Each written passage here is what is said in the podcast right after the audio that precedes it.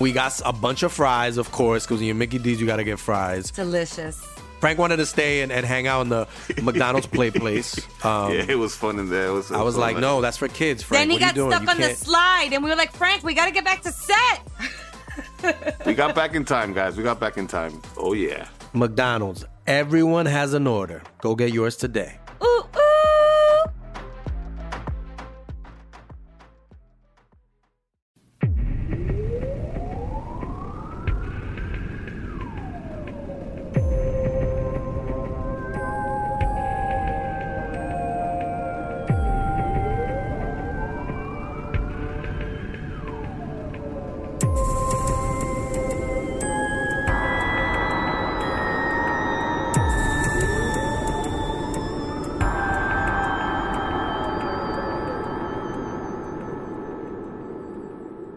Bienvenidos a Leyendas Legendarias, el podcast en donde cada semana yo, José Antonio Badía, le contaré a Eduardo Espinosa y a un invitado especial casos de crimen real, fenómenos paranormales o eventos históricos tan peculiares, notorios y fantásticos que se ganaron el título de Leyendas Legendarias. Y el día de hoy tenemos en nuestra silla legendaria a Nico Carmona, escritor de Late Night y psicólogo que seguramente va a corregir absolutamente todas mis teorías del tema de hoy, porque yo no soy psicólogo, pero sí pretendo ser uno cuando escribo. ¿Cómo estás, Nico? Muy bien, bastante agradecido de estar aquí. Don't know. ¿Por qué lo invitamos? Aparte porque... No nos agradezcas todavía. No, Ahorita no. no. sabes en lo que te metiste. Ya sé, si- ¿verdad? Si supieras para qué viniste, no nos estarías agradeciendo absolutamente nada. Va a arruinar mi carrera cualquiera que sea. ¿Cuál Sí. carrera? Exacto. Después, ¿De qué es la historia de hoy, Badía? hoy les voy a contar de un caso de crimen real.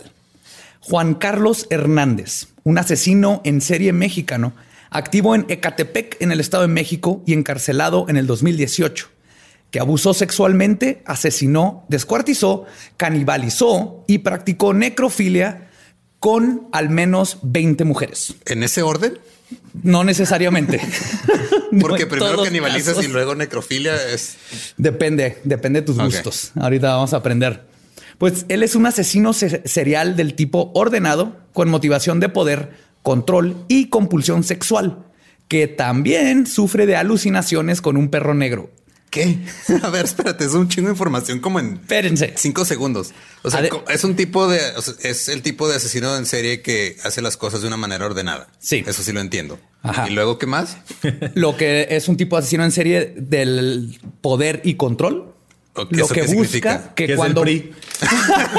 básicamente Ese Estado de México es muy probable que Sí, sea bueno. triste. Son los asesinos en serie que donde sacan sus necesidades a la hora de atacar a un, de asesinar. Los es- hacen popó. Buscan a controlar y, y- y enforzar su poder sobre la víctima. Es lo que les da, lo que hace Ok. que, el- que se sientan la segunda. Luego, La realizados. otra era ¿qué? Pervertido sexual. Sí, y compulsión sexual. Compulsión sexual. Sí. Que de hecho ahorita les voy a plegar porque es tan interesante todas estas explicaciones. Porque aparte el, el tipo vivía con cuatro hijos. Ah, te faltó lo del el perro que alucinaba. Ah, sí, el perro que. Eso le que pareció es- normal, ¿no? Sí, no, ese Catepec, todo el mundo se alucina con un perro negro allá. Y aparte, mientras Fue gobernador esto- por el PRI, el perro negro, de hecho, hace como dos, tres este, ciclos atrás. Ciclos. Ciclos. ajá. Pues tenía de cómplice a su esposa y vivía con sus cuatro hijos y dos perros. Estos sí los podían ver todos. Ajá. O sea, nomás. Él, nomás. él veía el perro negro. O sea, él veía tres perros. Tres perros. El tres sí. perros, la familia nomás Supongo dos. que varias veces tuvo una discusión con su esposa de por qué no le pusiste plato al otro perro. ¿Cuál Oh, otro vamos, perro? vamos a llegar a eso. Sí, tiene mucho que ver. Ok. Les va. Este tipo es casi único dentro del rubro de los asesinos seriales por toda su patología. Es una combinación entre Jeffrey Dahmer y su canibalismo, Ed Kemper y su odio por las mujeres, y Fred y Rose West, asesinos en serie, marido y mujer. Por lo general, los asesinos en serie limita- se limitan a un método definido que los expertos pueden clasificar fácilmente. Juan Carlos cubre casi todo, entra dentro del- de todos, los asesinos en serie. Si un escritor de Hollywood hubiera hecho un asesino en serie, hubiera escrito al, a este Juan Carlos. Viva México. Qué Sí. bonito que en México tenemos un asesino en serie tan, tan chingón. Sí, muy completo, ¿no? Muy completo, sí. El, el Cristiano Ronaldo de los asesinos en series, ¿no? Básicamente. Sin los looks.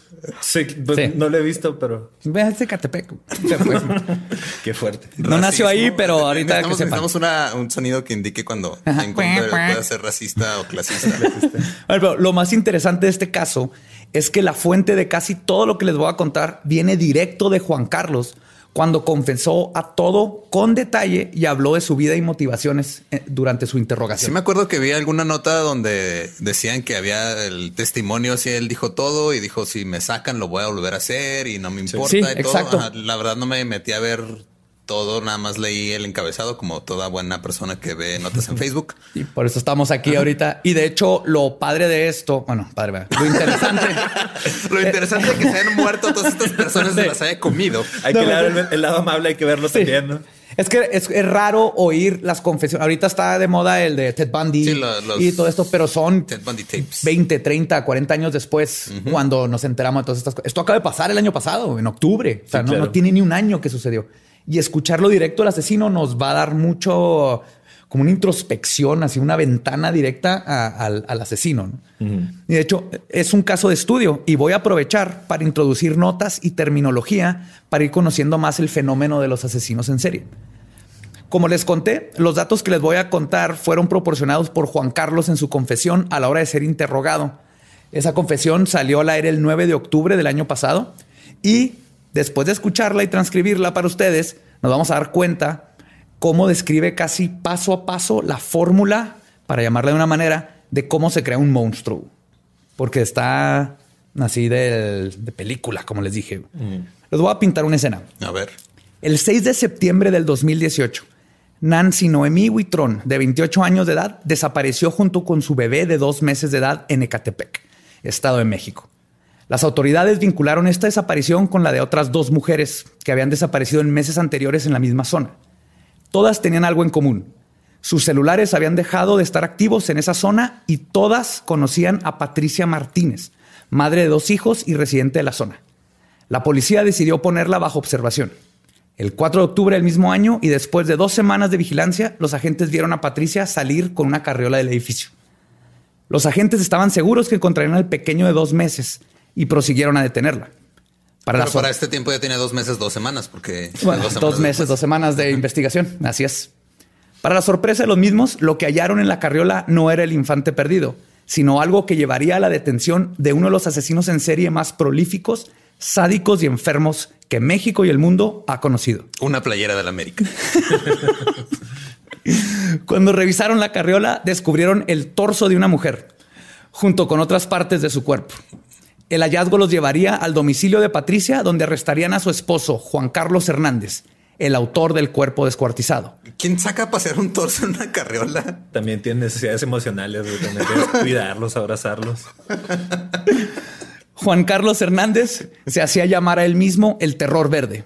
Los medios le llamarían el monstruo de Catepec. El terror verde es muy de marketing de los ochentas mexicanos. ¿no? Sí. Sí, Suena a película de terror ochentera, setentera, mexicana. Suena como Ariel o no sé, acción, el terror de los gérmenes.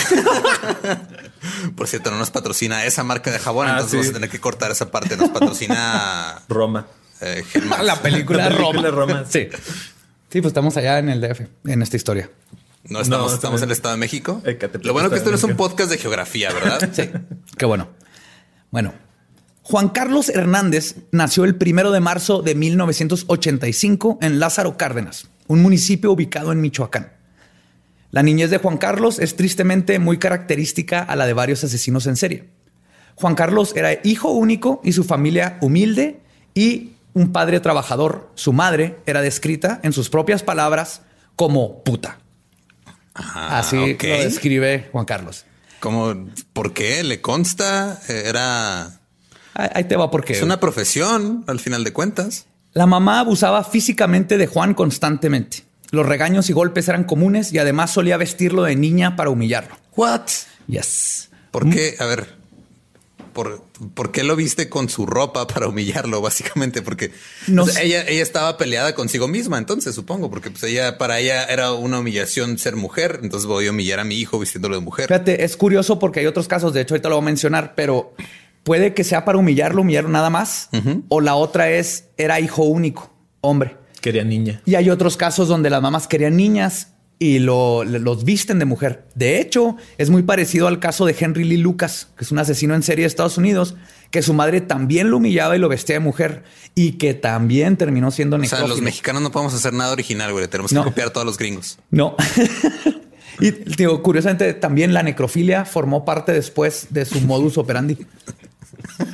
Lo Es fascinante la necrofilia. lo- lo agregó a su repertorio así como que me falta. ¿Cómo? Ya mato, ya violo. Ahora hay que matar. Hay que- Es Hay que no, sé, no violar. sé en qué momento de, de mi vida se volvió regular escuchar la Necrofilia. frase curiosamente la necrofilia. Se volvió normal ya, güey, ya. Cuando conociste a Joe, ¿no? Fue Sí, empezó ajá, así sí. como- Eso es leyendas legendarias donde escucharán curiosamente la necrofilia. Juan Carlos narra cómo su madre lo citó. Perdón, cómo su madre, y cito, voy a tratar de, de imitar un acento de Catepec Oh, para no. que sepan cuando estoy citando a Juan Carlos. No, no, vamos a, vamos a Este es Juan Carlos. gente. Llevaba amantes a la casa. Mi, manda, mi mamá andaba también de puta. La veía cómo le alzaban las patas, cómo la ponían de perro. Escuchaba sus ruidos mientras mi papá estaba en el trabajo. Pero ¿por qué ¿Eh? tiene acento chilango si nació en Michoacán? Porque vivió en Ecatepec. Ok. Se pega, se tomó el agua. Se tomó el agua. En Ecatepec no ¿Cómo, hay cómo agua. es el no, acento? hay de- agua. eh, ¿Sabes qué? Porque no me sale el acento de Michoacán, sí. Voy a, voy a tratar de. Tampoco el de Catepec, güey. No, no No, sé. ninguno de los dos. No. Pero no, sigue usando, ser. está bien. Lo voy a no, no tratar hay de problema, no es en, ningún, en, en- en ningún en ninguna manera es ofensivo ese acento. ¿no? Su padre no era una buena figura paterna presente. También narra cómo mi papá era un mandilón, mi mamá intentó acuchillarlo, picarlo, navajearlo y yo nomás no podía defender. Yo veía todo y dije, ni una pinche vieja me va a faltar al respeto jamás. Vemos entonces que JC, ya le voy a decir JC, para no decir Juan Carlos. JC. JC. JC. Como si fuera del grupo de Selena, ¿no? Ándale. Eh, Quintanilla. El grupo de asesinos en serie. JC tenía una figura materna abusadora y una figura paterna sumisa y básicamente no presente. Entonces, hay asesinos en serie como Edmund Kemper, que tuvo una infancia parecida y que, igual que el monstruo, tornó su odio hacia las mujeres y también terminó practicando la necrofilia y el descuartizamiento de los cuerpos. Entonces, es, curioso. Es curioso cómo hay ciertas fórmulas, ¿no? Que van, que dices, los lleva a lo mismo. Este tipo de abusos, esto Sí, todo. claro. Vamos a ir ex- explorando un poco.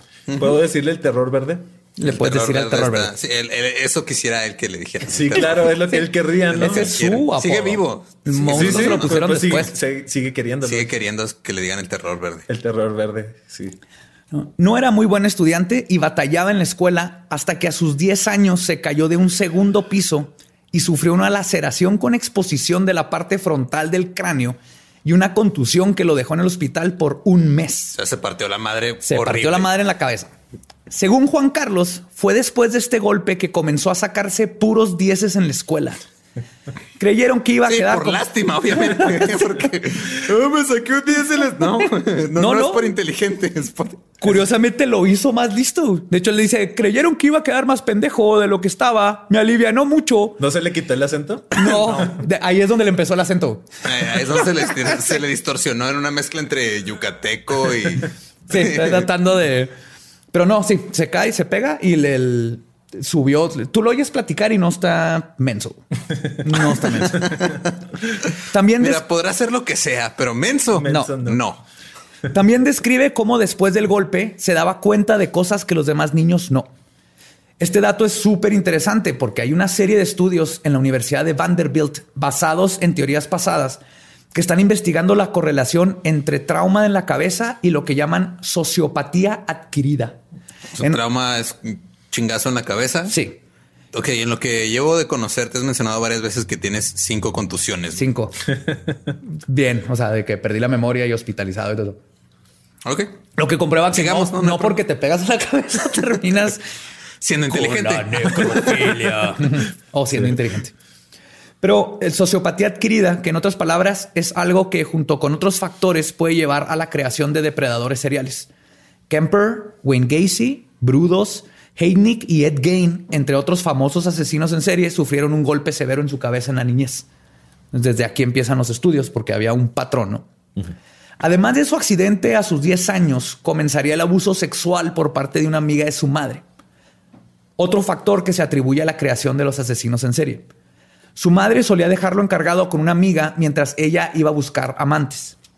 JC dice que ella me la chupaba, me subía y me hacía hacerle cosas que me desagradaban. Bomba. Lo de bomba no agradezco, pues, obviamente no.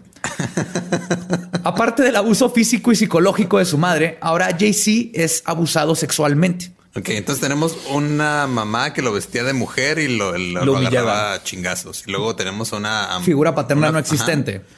Golpe, en, la cabeza, cabeza, y ahora abuso sexual. ajá, abuso sexual. Así es. Un estudio por el Instituto Nacional de la Justicia en Estados Unidos descubrió que 68% de los asesinos seriales fueron abusados de niños. Y eso no quiere decir que las víctimas de abuso sexual se van a convertir en asesinos No, en serie. pero es una parte de la ecuación. Sí, pero el estudio sí determinó que los asesinos en serie que fueron abusados sexualmente por lo general se convierten en el tipo de asesino clasificado en la tipología de violación, lujuria e ira, que es todo lo que hablamos ahorita, ¿no? El control y todo como terminó JC. También se asoció con la tendencia de crueldad innecesaria, saña y sexo post-mortem, también conocido como necrofilia. Sexo post-mortem suena como nombre de una banda punk muy culera. No, a mí me gustó. Está, está chido para una banda. Neta, sí lo usaría. Además que descubrieron que este factor es determinante en el tipo de víctima que el asesino va a preferir. Que como vamos a ver más adelante, su modus operandi refleja claramente un rencor en contra de las mujeres, igual que todos los asesinos que siguieron este paso. La diferencia es que, como vemos, el JC sufrió de absolutamente todo. Sí. Entonces, a, a los asesinos en serie por lo general les falta uno de esos factores. ¿no? Fueron abusados y un golpe. O tuvieron un golpe y no tenían la figura paterna. Pero n- nunca todo Sí. junto. Le echaron Digo, o sea, ganas. ajá, en México hacemos las cosas bien hechas. Bien hechas. Sí, sí. Es es una torta con todo. Podríamos exportar asesinos es- en serie, ¿no? Es un taco campe- es un taco campechano de asesinos en serie. Ah, sí. Es el más sabroso. What? A sus 16 años se salió de la escuela y tuvo varios trabajos, como mesero, pepenador y vendedor. Eventualmente se aburriría de sus trabajos y los dejaba. Se enroló en el ejército, donde estuvo adscrito en el segundo batallón de guardias y cuerpos presidenciales, de donde desertó en a tan solo nueve meses. Y este es un dato importante también, ya que asesinos en serie como Berkowitz, The Son of Sam o el hijo de Sam, Gary Ridgway, el asesino de Green River, y Jeffrey Dahmer, el famoso caníbal que les contaba, y otras dos decenas de asesinos en serie han servido en el ejército. Me encanta cómo dices es- todos estos nombres de asesinos en serie como si todo el mundo supiera quiénes son. Eventualmente van a saber. Son sus rockstars. Son Él sus- sí los conoce. sí, sí. Que lo vamos a conocer todos en este programa, pero ahorita poco a poco, poco a poco, gente. Mi ex asesora de, de tesis siempre me decía que me parezco a, a Jeffrey Dahmer. No, No. no. Ah. Nada más en la parte en la que te comes otros humanos. Otros pero- humanos, pero Físicamente físicamente, no. no. Él es más guapo. Manos en tu refri. No, teoría sobre por qué esta profesión, el de entrar al ejército, se- es muy atractiva para un asesino en potencia. Es Justificas claro. matar, te, te pagan por matar. Exactamente. El factor de que te pagan por matar a personas en un ambiente con disciplina y estar te ayuda a estar lejos de tentaciones. Y eso trata de ellos se meten para tratar de no, es, no caer en ellas. De Pero- canalizar su. Ajá, pero yo también Sí. hace poco estaba escuchando, no me acuerdo en, en qué fue, si fue un podcast o un artículo o algo. El punto es de que decían que la gran mayoría de las, si, si hacen como que un estudio, la gran mayoría de las personas que, que van a, la guerra, eh, cuando se ven enfrente de otra persona, eh, no disparan, o sea, no le disparan a matar. No, la gente no quiere matar a otra gente. Es algo feo y Entonces, sucio. pero y- que si, o sea, que si alguien dispara hacia quemarropa a matar eh, en una zona de guerra, incluso es posible que sean psicópatas. O sea, tienen, presentan como eso, es un rasgos de psicopatía y. Eso, tú eres el psicólogo aquí, mi yo. Sí, ya fue la única palabra que me sabía de. Rasgo de psicopatía, rasgos de ya psicopatía. cumpliste con Sí. lo tuyo. Ajá, bye, con permiso. Pues sí, y curiosamente también todos los asesinos que les dije empezaron a matar después de que salieron del ejército. Es que acuérdense que es una compulsión. El querer matar en los asesinos es una compulsión. Entonces, sí, igual que cuando tienes una compulsión por hacer algo, si te distraes con otro ritual, matar entra en eso. Entonces, si, si en el ejército, aparte que probablemente en el ejército no tienen a su víctima preferencial, ¿no? Ya sea mujer o hombres güeros o gente chaparra Son- o como sea. Y luego de todas maneras no tienes el- el el, el espacio para hacerlo, porque estás rodeado siempre de gente y pues te Sí, matan. de y no, lo haces bajo tus términos, ¿no? No lo hacen como a ellos les gusta. No, porque tiene que haber un proceso. Entonces hay, hay dos tipos de proceso. Por ejemplo, los asesinos en serie es el que le gusta el proceso de planear y matar, que eh, JC era uno de ellos, y es el que le gusta el producto de matar. De hecho, Jeffrey Dahmer no le gustaba matar. Se tenía que poner pedicísimo para matarlo. Ya bien pedo mataba y lo que le gustaba después experimentar con los cuerpos. Él trataba de hacer zombies, que ese va a ser otro tema. eh. Les inyectaba Drano y anticongelante en el cerebro para tratar. Lo que quería es que no lo dejaran. Eso Quería es un amigo, Es básicamente otro tipo de amigo. compulsión. Los mataba para que no lo dejaran, pero ah, para, sí, es cierto. Y por eso se los comía, ¿verdad? Que para que estuvieran. para que fueran parte de él. Ajá. Es una compulsión muy, muy diferente a la que, a la que tiene JC. Suena muy adorable. Hasta. Sí, sí. Sí, My Friend Dahmer. Qué bonito. My friend. Para este punto, todos los ingredientes necesarios para que Juan Carlos se convirtiera en un homicida estaban en juego. Madre abusiva, padre ausente, abuso sexual y golpe en la cabeza. Lo único que faltaba, como es en todos los casos de los asesinos en serie, era un detonante. ¿Una oportunidad? No, un detonante. ¿Cuál es el detonante? El detonante es algo que sucede en sus vidas que los hace tronar. Simón. Sí, los, todos tienen el potencial, ya están ahí cargados, se controlan, se controlan, se controlan hasta que le- el- el- se muere el papá, eh, pierden su trabajo. Son por lo general situaciones de estrés Simón. Y el estrés. Una separación de una pareja, que se te muera alguien. De hecho, en este caso, el motivo vino por parte de quien JC se refiere como la única mujer que ha amado. Lo único que se sabe de Mónica es que y Qué que gacho para Patricia, güey, porque. fue antes de Patricia. Ah, Fue pero antes de sí. Patricia, sí. Pero, igual lo dijo. lo sea, dijo en sus declaraciones y podemos deducir que fue su esposa y tuvieron un hijo. Mónica lo abandonó, desapareció completamente de su vida. La versión de JC es que fue asesinada junto con su hijo. Situación que narra en su interrogatorio cuando cuenta que fue a reportar el suceso a la policía. Y cito, no me hicieron caso, patrón. Los policías se burlaron de mí. Tu mujer se fue con otro cabrón. Ese niño ni es tuyo. Ya deja de moverle, güey. Yo la quería mucho. Y aquí pasa algo bien interesante. Cuando cuenta esta anécdota en el video, comienza a llorar.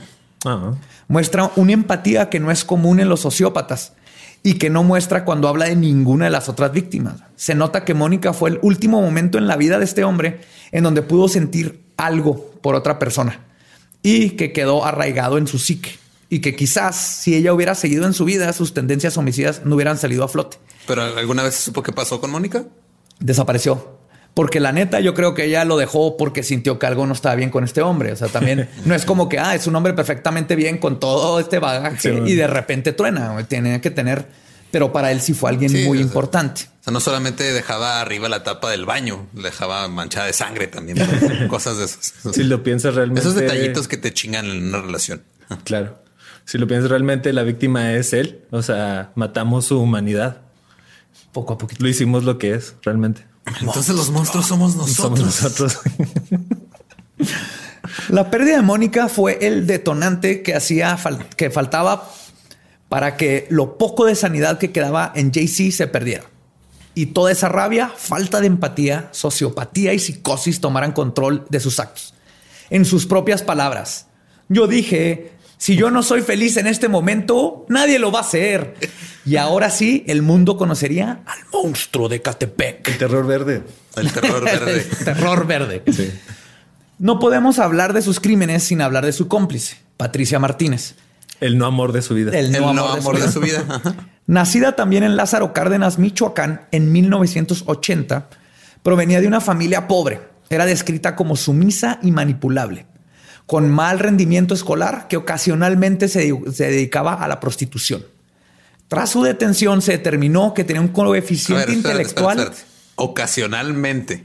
Sí, sí, cuando o sea, de vez en cuando. Es, así, Sí. ah, es, es como cuando de vez en cuando, no sé, vas a ayudarle a tu a compa que se mude. Así, de O, ne- cuando o cuando- voy a- o de vez en cuando necesitas heroína. Ajá. Sí, de hecho eh, es, es curioso cómo te demuestra que realmente buscas parejas que se parezcan a tus papás. O sea, él, él buscó a alguien que se pareciera a su mamá. eh. Sí, Sí. Es kind of cute too. es que sí, es una historia muy adorable si te pones a, a verla Sí, de sí. to- Sí, es no- triste. hay otro cosas enfoque. de- ah. Pues, tras su detención, se determinó que tiene un coeficiente intelectual limítrofe rayando en la discapacidad intelectual.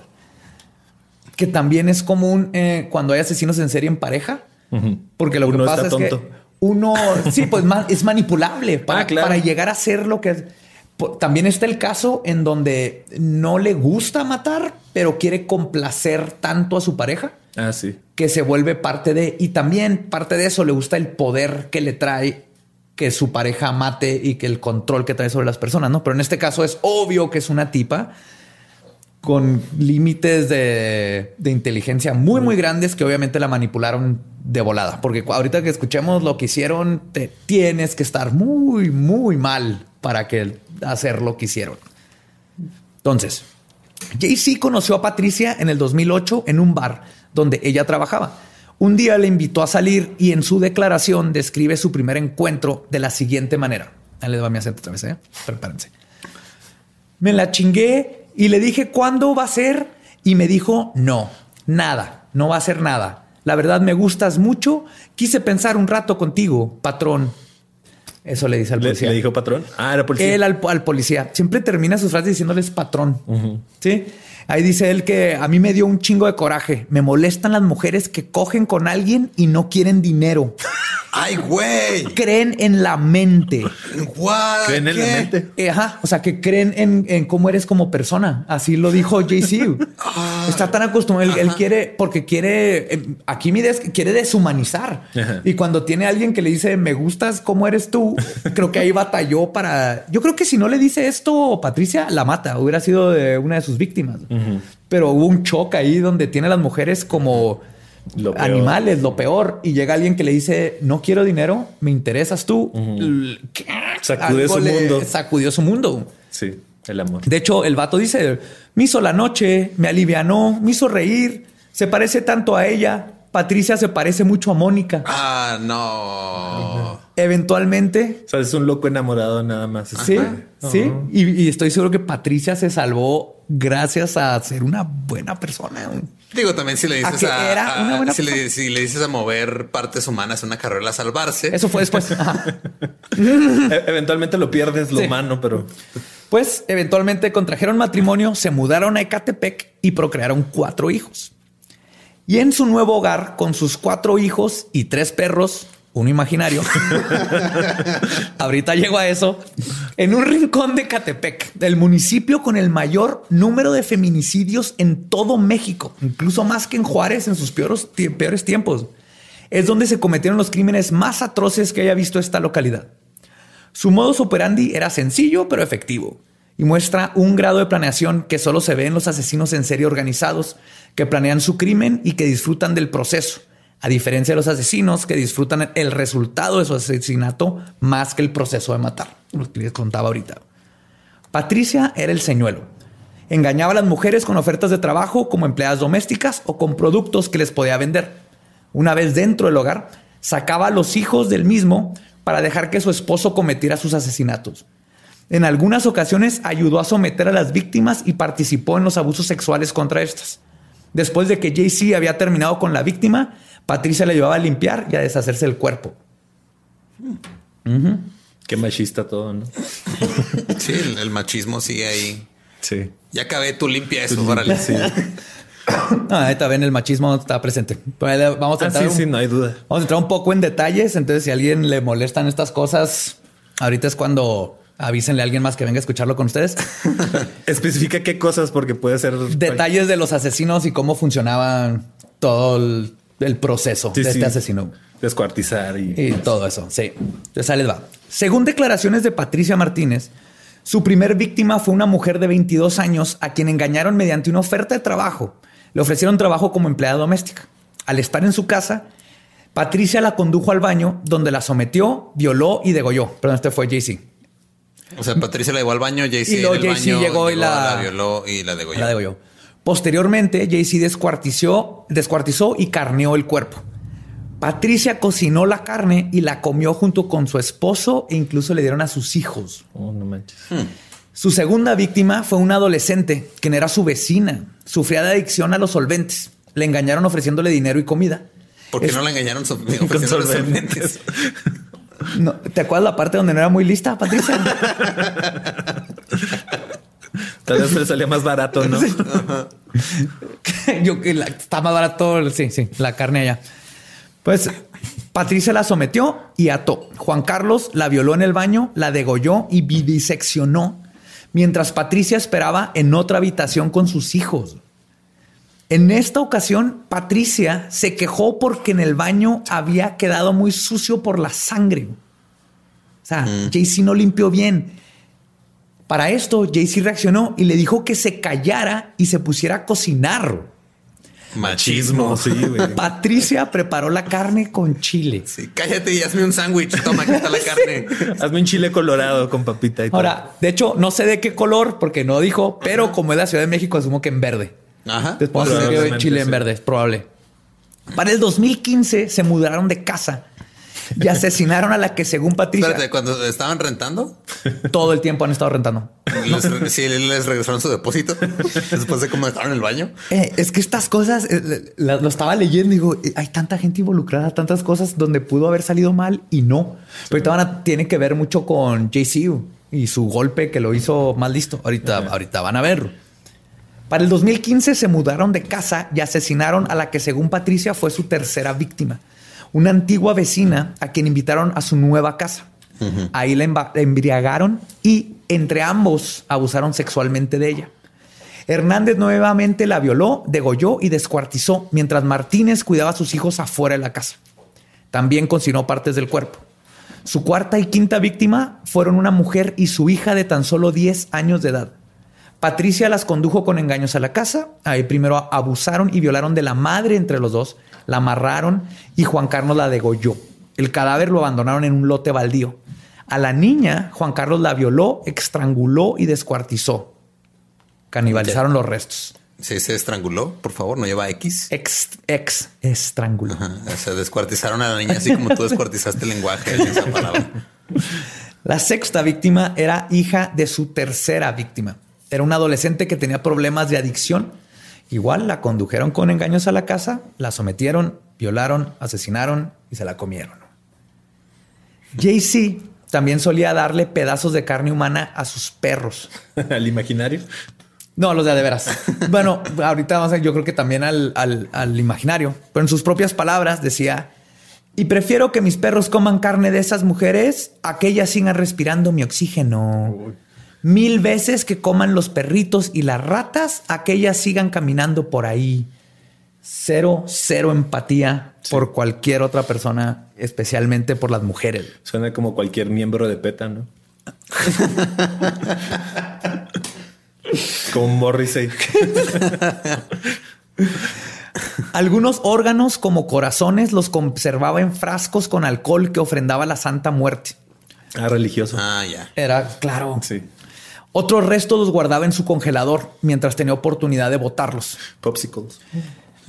Deja tú, aquí te acuerdan de Dahmer. Tenía su refri lleno de partes. Era algo parecido. La diferencia es que Dahmer comía más. Este vato era más como cómo deshacerse de La partes. diferencia también es de que estoy casi seguro que el refrigerador de Dahmer no era marca Mave. Sí, sí. Mave patrocinanos. ¿Existe Mave todavía? Mave, el mejor refrigerador para tus partes humanas. Ese congelador estaba estrictamente prohibido para sus hijos. La mayoría de las partes las abandonaban en lotes baldíos y lo que hacían con el resto es casi inverosímil. A, A todo lo demás estaba bien creíble. Hasta ahorita estaba todo muy chido. Yes, es ver. México. Acuérdense que México siempre nos Vamos un paso más, sorprende. un escalón más siempre, arriba. güey, Siempre. güey. Jay-Z tenía toda una red de compradores para partes humanas como cráneos y fémures. Como Yonke. con una ética de venta de tú no dices, yo no pregunto. Un santero conocido como el Bones, que asumo, asumo que viene de Bones, de huesos. pero le decían el Bones, B-O-N-S, el Bones. el Bones. le, Bones. le daba 500 pesos por un cráneo humano. Estaba barato. 500 Estaba muy pesos, barato, sí. sí, estaba. Además de comprarle todo tipo de restos Una para el ganga. uso en la santería. Y esto dice JC. Una mujer no costaba más de 90 dólares. JC menciona Y cuánto que un hombre era. costaba como 110. Digo, por eso. No mataba hombres entonces. pues es lo más que le podía sacar de ganancia vendiendo los restos, 90 dólares. Y por si eso no fuera poco, también llegó a vender el bebé de una de sus víctimas en 15 mil pesos. ¿Vivo? Sí, el bebé era el hijo de Noemí. Fue recuperado y vive con los abuelos. Los compradores están el en la que no cárcel. estaba en el carrusel, fue el hijo que. Fue el hijo que los policías querían y no, pero... ¿Cuál carrusel? carrusel, carriola. Carriola. Lo Perdón, recuperaron. Está más creepy el Sí. carrusel. Esa es la parte buena de la historia. El bebé está sano y salvo con sus papás. No sé si lo se convierte en el nuevo Dexter, pero. pero va. Llegamos a sus últimas tres víctimas. Que si queremos intentar ver el lado bueno a su tragedia, Sí, somos súper optimistas. sí, Claro. Fueron sus desapariciones las que al fin forzaron a las autoridades a dejar de ignorar lo que estaba sucediendo en Ecatepec y finalmente dieran con el monstruo. Es que, ¿por qué chingados cuando desaparece una no hace nada? Cuando desaparecen cinco no hace nada. Ya cuando desaparecen, ah, no, ya van como 20. Es- creo que tal vez está pasando algo. Vamos a revisar. Sí, Y, y ni siquiera fue porque desaparecieron 20 o 30 o 100. Es porque las familias, en este caso, estas últimas veces, estuvieron chingue y chingue y chingue y chingue y moviéndose ellos. Ellos son los que estaban checando los celulares de las víctimas. Ellos son los que estuvieron moviendo. La policía le podría... Tenemos que saber que todas estas cosas en México es parte, es que los policías dejan de hacer su trabajo. ¿no? Y es, es un caso aquí. Ecatepec es una cosa pequeña a comparación de otras ciudades. Debería ser más. Y aún así tienen muchísimo crimen, especialmente feminicidios.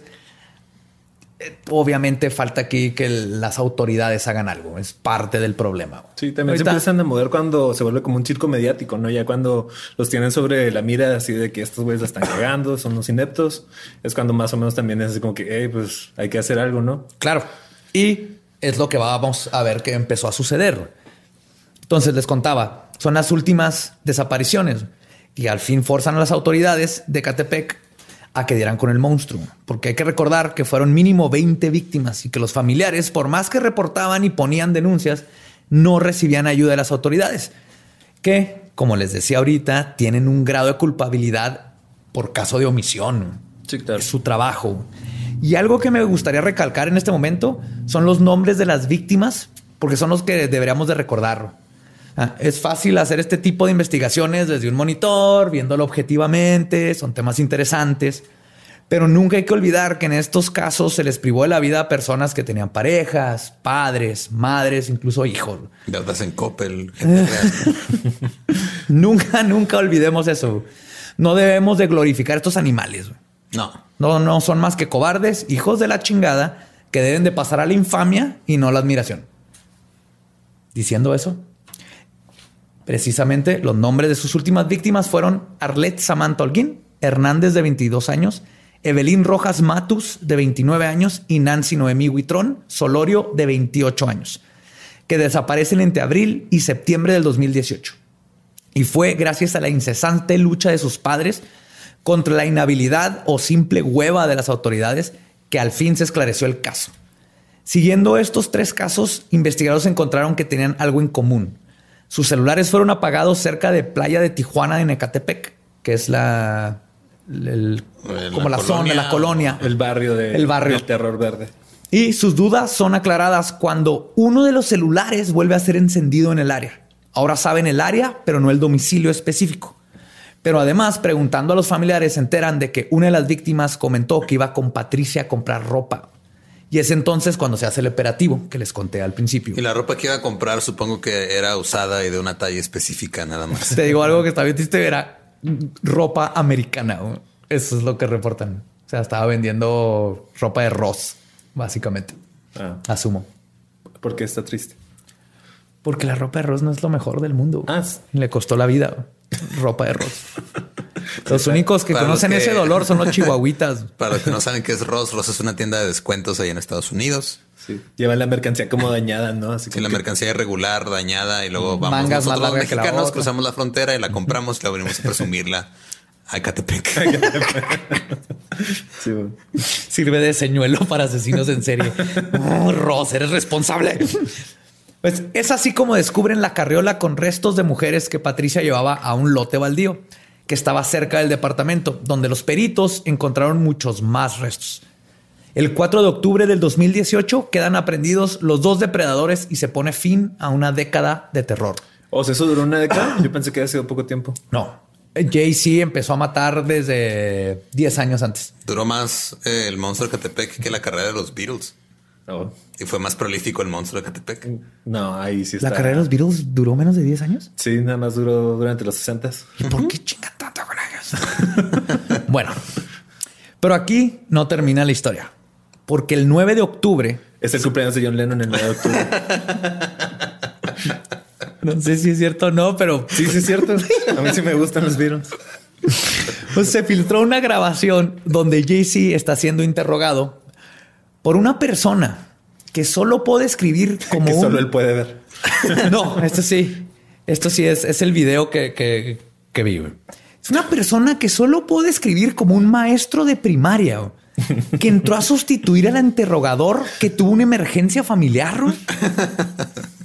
no, es que Maestro sustituto neta, para interrogar. vean el video. Vamos a poner la- la- las ligas a todo. Vean el video y van a ver que es un imbécil. Y quiero pensar que no es así siempre en las interrogaciones, aunque eso explicaría mucho el sistema judicial mexicano. Les voy a- déjenme les describo un poquito la escena. Esto es importante, güey. Esto es importantísimo. ¿Vas a hacer acento? No, no necesito, güey. Hace preguntas, está, está entrevistando al monstruo de Catepec, güey. Lo tiene ahí, es un tipo La sumiso. entrevista de, una vida, ¿no? Del, sí, la entrevista de una vida, güey. Es como haber tenido ahí a Ted Bundy, a Ted Y una de sus preguntas es: ¿Tú eres hombre y te gusta ser hombre? ¿Te gustan las mujeres y solo las mujeres? ¿What? Estaba tratando de buscarle alguna desviación sexual. Sí, o- pero lo, lo mejor de todo es que. Bueno, desviación. Hasta, desviación. Que hasta Jay-Z lo voltea a ver con cara de. Es neta, güey. Hasta le dice así que no, ni siquiera soy bisexual. O sea, se ve más, más educado el, el pinche vato El este verde. asqueroso, el terror verde que el, que el imbécil este. Pero bueno, está Sí, porque de entrevistando. seguro quería, a lo mejor, a lo mejor tenía una idea de, ah, vamos a decir que es homosexual y los homosexuales tienen la culpa de todo. Oh, no manches, suena muy conservador eso. Sí. Sí, suena No sé qué tan conservadores sean allá, pero me suena que querían hacer Bastante. algo así. Si porque hay, no- si hay feminicidios, yo creo que son conservadores, Sí. van de la mano. Y no puede decir la palabra homosexual y por eso dice, y eres hombre y te... uh, y no más hombre, ¿no? O sea, Sí, O- desde ahí o, se nota. Teoría alterna. Tal vez le estaba tirando rollo, güey. solo no sabe cómo hacerlo. Así como que si son muy... Si tienen sus fans, los, los serial killers. es nuestro Ted Bundy. No. No, No, no, no es guapo el monstruo de Catepec. No, no, no. Pero es que este vato está entrevistando a un asesino serial que cometió algunos de los homicidios más espantosos de los últimos 100 años en México. Y el tipo parece básicamente que está Tú entrevistando estás enojado porque sientes que tú lo hubieras hecho mejor que él y te hubiera gustado estar ahí interrogándolo. parte, pero no, más que nada es Tengo una hipótesis de por qué hicieron eso. Metieron al que menos le podía hacer daño a su mente. O sea, ese güey no iba a sufrir daño de interactuar. neutral. Ajá, sí, así como que va a salir bien. Güey, el vato parece que está entrevistando a un millennial para que quiere ser bolsero en un supermercado. güey. Ese es, ese es el tipo de energía que, que expresa. güey. Está así con las piernas abiertas. Güey, trae lo que parece ser un. Creo que está escribiendo sobre un periódico o un, un cuaderno escribe con calcamonía. No sé. Güey. Tienen que, vean el video. Vean el video. Pero bueno, voy a regresar a la historia. a ver si- ok. A pesar del pésimo trabajo del interrogador, vamos a llamarle Fernando Valeverga. Sale a la luz muchos datos que hablan de la mentalidad, psicosis e historia del asesino. Varias ya las mencioné como citas, pero faltan algunas. Como por ejemplo, dice que pasaron aproximadamente dos semanas después de que Mónica desapareció para que cometiera su primer asesinato. Entonces ahí nos da más o menos una idea de cuándo empezó a Sí, matar. ese fue el, el punto El de detonante. quiebre, el detonante. Sí, el detonante. También cuando le preguntan si ha buscado ayuda psicológica, contesta algo bien interesante. Dice, yo estoy bien, patrón. Lo que yo estoy haciendo es limpiar el mundo de porquería y estoy completamente sano y bien. Hay una nota, mucha gente, sobre todo mujeres feministas, me tocó ver en las redes sociales que decían, es que este güey lo están haciendo un pedo mediático bien cabrón, pero no es tan fuera de la norma. O sea, es algo relativamente común en Ecatepec por todos los feminicidios que ha habido. O sea, es, es un hijo sano del patriarcado. Era la frase que utilizaban. Wow. Ah, no, pues. Wow. Sí, sí, o sea, como que realmente esperan que cinco de cada diez güeyes sean algo parecido. Obviamente exageré la cifra, pero Sí. bien O cabrón. sea, cinco de cada diez güeyes son feminicidas, Los ocho de otros- cada diez escogen colgate, más algo así. Los otros prefieren whiskas, güey. Ahora, ¿Les estás diciendo gatos a todos los de Catepec? ¿Estás seguro que quieres echarte a esa gente encima, Nicolás? No, por eso no estoy en Ecatepec. ahora es muy importante recalcar que esto no significa que no sepa que lo que está haciendo está mal. ¿eh? Sabe perfectamente la diferencia entre el bien y el mal, pero sí muestra un delirio psicológico muy fuerte. Pero es que creo que también ahí es como que la diferencia entre lo que está bien y mal moralmente, a- a- bueno, lo que, Ah, es lo que está- éticamente él cree que está bien, ¿no? Ah, Ahora, lo que es legal o ilegal, porque tal vez él dice, ah, sí, yo sé que esto es ilegal, pero no siente que esté mal lo que está haciendo. Sí, más bien, él, él sabe que está mal. Se, se nota porque escondía los cuerpos, porque no quería que lo atraparan, porque duró una década cuidándose de la policía, que ahorita... Sí, porque ahorita si lo vamos a atrapan va, va a tener que explicar muchas cosas Pero y qué se hueva explicar. justifica él mismo el, el- el- el odio que tiene. Él sabe que viene de parte de, detrás de este odio. Él sabe que su mamá abusó. Pero, digo, poquito abogado del diablo. ¿Tú cuando te masturbas lo haces en público? A veces no. depende. ¿Consideras que está mal masturbarte? Entonces, ¿por qué cierras la persiana en tu ventana y te pones los audífonos y cierras las puertas y te esperas a que tu novia se vaya de la casa? güey? A lo que me refiero con la sesión en serio Contesta la pregunta. es que no sabemos cómo se masturbaba Jay-Z. Entonces es difícil especular. Puede que haya usado alguna de las manos que tenía ahí extras. No, ya a lo que voy con esto es de que el no, no está loco. O sea, que lo- Ah, ¿no? podemos juzgarlo no, loco en el sentido de ah, eh, este ah, Ed Gein. El asesino en serie que hizo bien famoso porque es donde se basaron para hacer Psycho, que tenía muebles con cuerpos de personas y todo eso. Sí. Él ni siquiera era un asesino en serie, mató nomás a dos personas y fue parte de. Sí, se del método robaba, y se robaba, cadáveres cuerpos y luego los y él estaba mal mentalmente. Ajá, se- él quería ser mujer porque su mamá también lo vestía niña y creía que si se hacía un cuerpo de mujer se podía transformar en, en mujer. O sea, él sí, él sí iba para un manicomio. Entonces no es, es- él está mal, pero porque está loquito, ah, va a un manicomio y necesita ayuda psicológica. Jay-Z sabía perfectamente lo que estaba haciendo. Él sabía que estaba haciendo mal, sabía que se tenía que esconder de la policía, sabía que tenía que ser muy inteligente. Y aparte vendía cosas, o sea, Hizo un negocio. eso de- quiero decir, de su eso hobby. todo un negocio. Ah, ahorita voy a hablar también de Hizo eso. negocio de su hobby. Monetizó su hobby. Monetizó su hobby, cosa que estamos intentando hacer con este podcast. Así que si alguien quiere patrocinarnos, ahí nos pueden mandar un correo.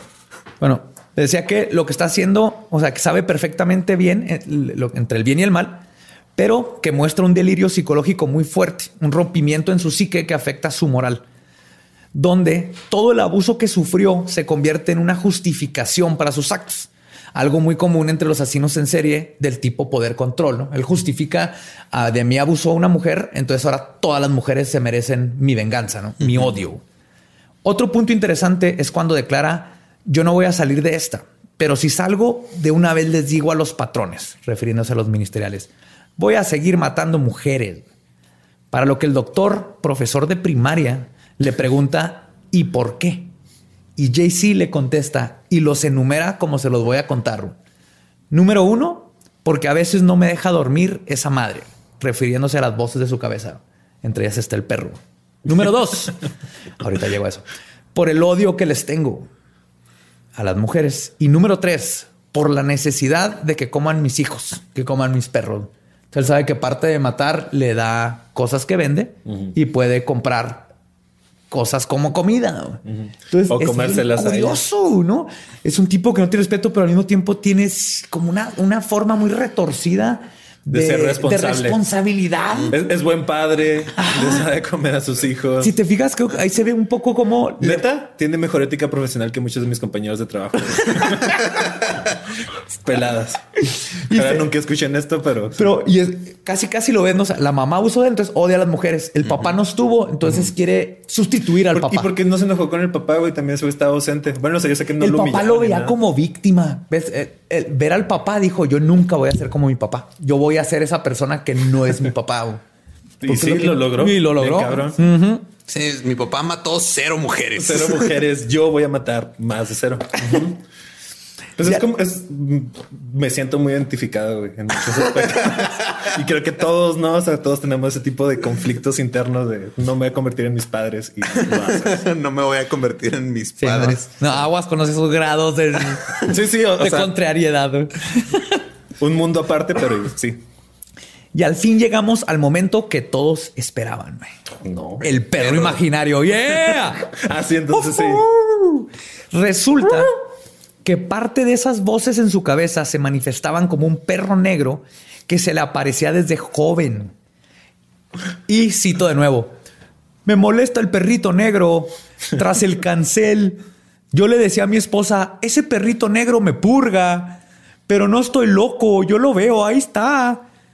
Y este vato defiende esa postura de que sí existe. Incluso menciona que le llevaba agua en uno de sus trabajos y sus compañeros lo tachaban de loco. Y aunque esto puede indicar que Jay-Z sufre de algún tipo de esquizofrenia, hay un dato bastante curioso.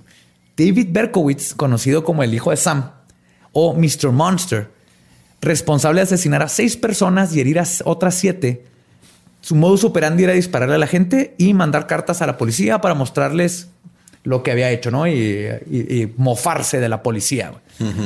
Pues él decía que recibía sus órdenes de un perro negro que era del vecino. Ajá. O sea, ciertas coincidencias curiosas, ¿no? Sí. El, el perro negro del vecino sí existía, pero también era un perro que le daba órdenes, igual que a, que a Jay-Z. Tal Entonces vez. ese perro negro huyó de la policía en Estados Unidos y se fue a Ecatepec. O, o hay una sociedad de perros negros que le dicen a la gente que mate. Esa es Perdón, perdón, perdón. Perros afrodescendientes, por favor. Estamos en el 2019, hay que usar términos correctos. Eso es muy setentero, ¿no? Afro, bueno, no afrodescendiente, sí es más reciente, sí. Tienes razón. Oigan, ¿puedo ir al baño? Pero personalmente, la declaración más escalofriante que dijo fue cuando terminó su interrogatorio. El psicoanalista Jorge, el tengo otro lugar en donde estar. Vale, verga. Perdón que regrese con este güey, es que me, me caga la madre, güey. No mames, tienen que ver la entrevista. Jay-Z le está diciendo con una pasión, güey. Lo ves así, bien metido. Dice: Me molesta que me traten de decir güey, refiriéndose a cuando habla del perro. Logré ocultarme muchísimos años de la policía hasta hoy. Yo vi ese pinche perro negro, güey. Y después de escuchar eso, el vato le está diciendo, no estoy loco. O sea, logré que la policía no me agarrara en 10 años, güey. So- soy así de inteligente. güey. Son dos cosas distintas. Sí, no Yo estoy, sé. ajá, no estoy tonto, pero veo Pero un mi perro punto, negro. aquí, mi punto aquí no va contra Jesse, güey. Sí, sí, va contra el Jorge. pinche, después de escuchar esa declaración, güey, pinche doctor Enrique, el qué pinche hueva, güey. Dice, ok, entonces eso sería todo. Te agradezco mucho. Y cierra su periódico. güey. Así termina la entrevista con el asesino en serie más hardcore que ha tenido México en los últimos 100 años. Ah, perdón. Pero aquí es donde Jay-Z dice el comentario que les decía que me dejó perplejo. güey. Cuando él le dice eso, el, el pinche doctor, este idiota, Jay-Z contesta: Gracias, patrón. Me gusta mucho que me escuchen. Oh. Ajá. Esa parte te quedas de fuck. Sí, de, no, tal vez el monstruo de Catepec, lo único que necesitaba era un amigo, güey. Un abrazo, güey. Un amigo y Un el blog. Me, me recuerda a muchos Ser compañeros de youtuber, güey. trabajo también. Ajá. Tal vez si hubiera sido youtuber. Sí, man. te hubiera cambiado.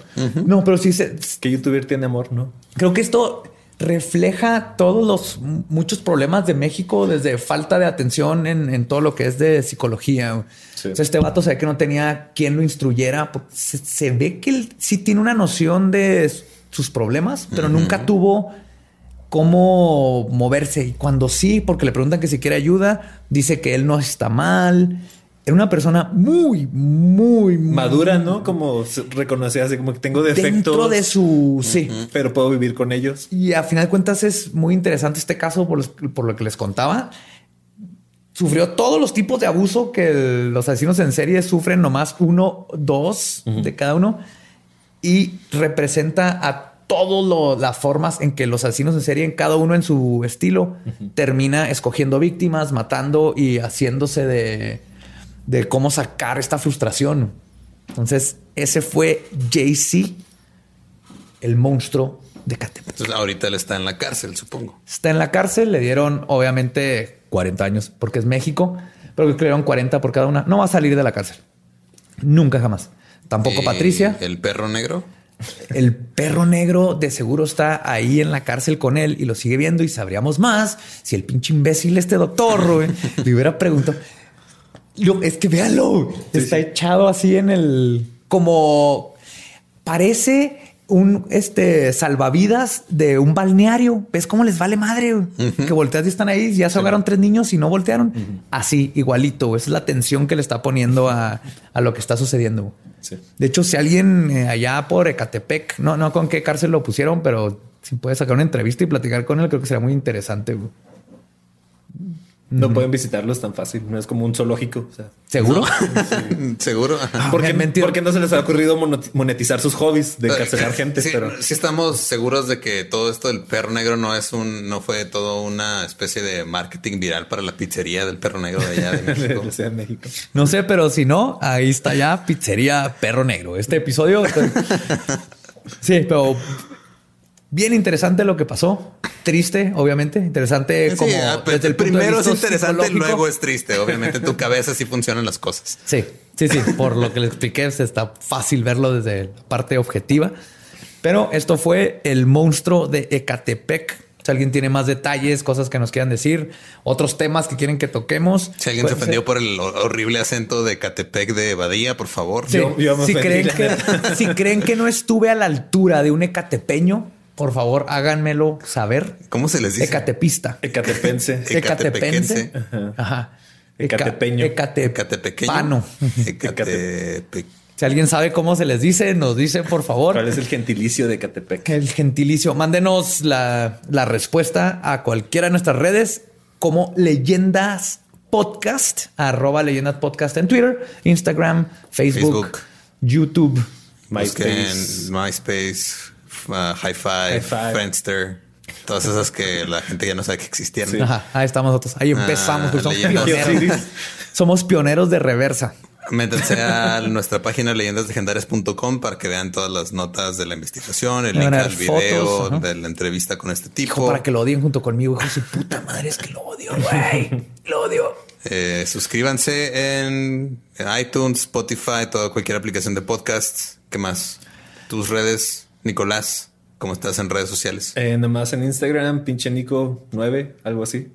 Pinche Nico 9. Ajá, pinche- Te voy a decir cuál es tu red social porque tú no te la sabes. Es pinche punto Punto Nico Nico punto punto 9. 9. Gracias. Alguien se lo tiene que saber.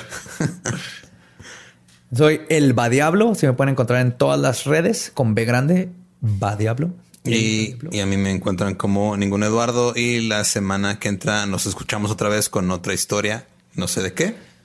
Va a estar muy buena la otra historia. O si sé. Vamos Más a hablar, vale. Tú vamos a hablar de. Sí, monstruos. tú, monstruos. ¿no? Más monstruos y criaturas del no, ahora sí, monstruos de del, No del de otro Catepec. mundo, no de Catepec. Monstruos de- Ah, con alas y colas que pican y No ha sido Ecatepec, ¿verdad? También hay de esos allá. o sea, hablaremos de criptozoología y leyendas de, de América. ¿El equipo o el continente? No, no, el, el continente. el continente. Así es. Si no, vamos a tener aquí un episodio sobre Cuauhtémoc Blanco ni de pedo, a menos de que mate a mucha gente. Parece un cripto ese güey, ¿no? Así como Sí. A mí se hace un que homínido lento. No, no estoy seguro, pero creo que el, si checan las fechas, el chupacabras dejó de existir cuando empezó a aparecer Cuauhtémoc Blanco famosamente. No más que decir eso. Simón. Cuando los han visto juntos, ¿no? Nunca jamás. Nunca. Que no es su secretario de gobernación, el chupacabras ahí en Yes, Morelos. ahora aparecer el chupacabras secretario de gobernación. No más para que sepan, eso vamos a hablar en los próximos episodios. Dos, porque va a ser en dos partes. Era secreto, pero ahí va. Nos vemos el próximo episodio. Esto fue Leyendas Que no es un Legendarias. Nos vemos, nos oímos. Nos oímos. La vez pasada también tuve que decir nos oímos Ajá. porque estuve sigue siendo nos vemos. Nos vemos. Entonces, Y ya. Asumo que te vas a cortar mucho antes que esto. no, esto lo voy a dejar ahí para que vean que estás bien güey al final del episodio. Nos escuchamos la próxima semana en Leyendas Legendarias. Bye.